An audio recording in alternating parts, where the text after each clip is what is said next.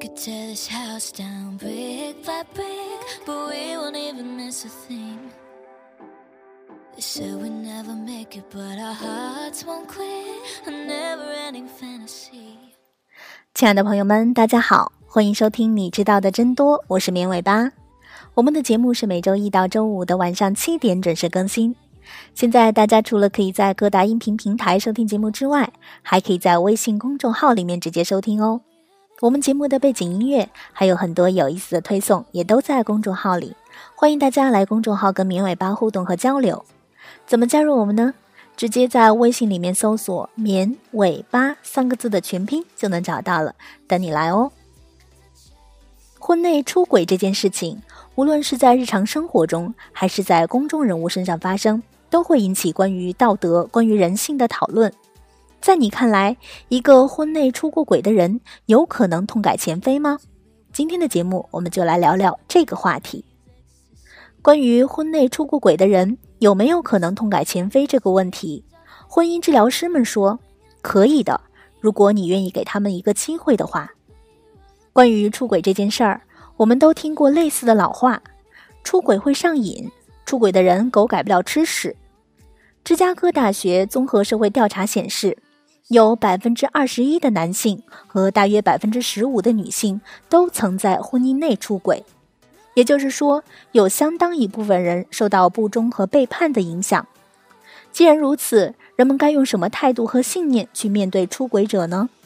出轨者有没有可能回心转意而改变呢？真的一次渣就终身渣吗？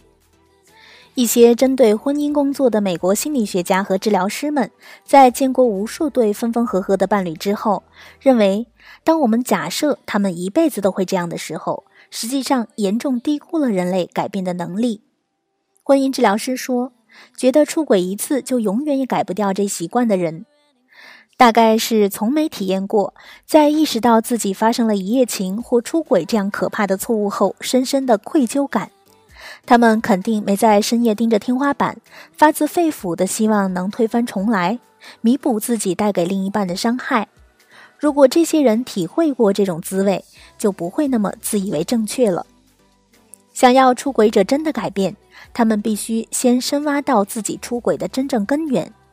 有一些比较简单的注意点，可以带你初步判断一个人会不会在目前或未来的亲密关系里再度出轨。一般来讲。如果出轨方真正能够对这件事情承担责任，那在接受一段时间的个体或伴侣治疗之后，还能相信他们会保持忠诚。他们要能觉察到在亲密关系里到底出了什么问题，到底是什么东西诱使他们出轨。如果他们不愿自省，那他们将来可能也忠诚不到哪儿去。如果出轨者能够剖析内心，认清自己为何出轨，通常这段关系还是有救的。一个出完轨还责怪伴侣让自己出轨的人，通常很难改变。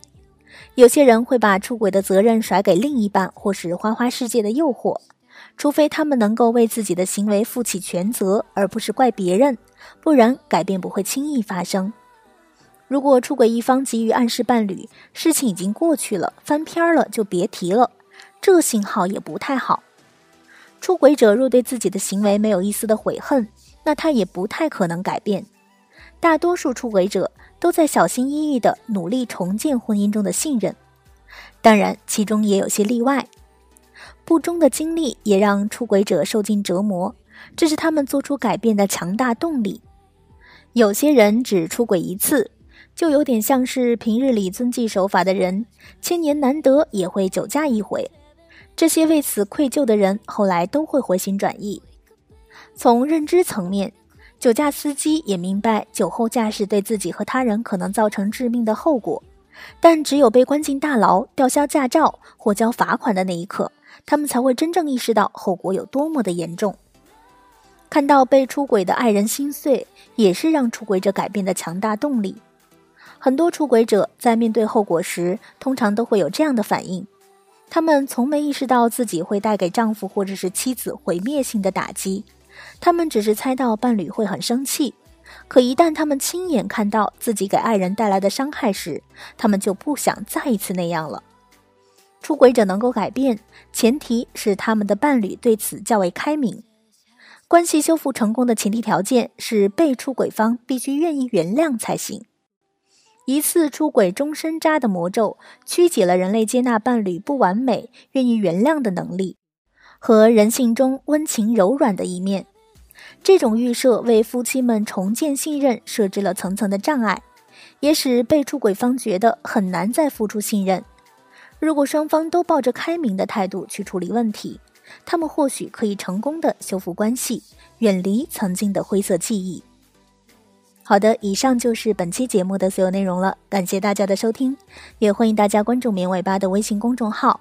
我们节目的背景音乐还有很多有意思的推送都在公众号里，大家直接在微信里面搜索“棉尾巴”三个字的全拼就能找到了，等你来哦。我们下期节目再见吧，拜拜。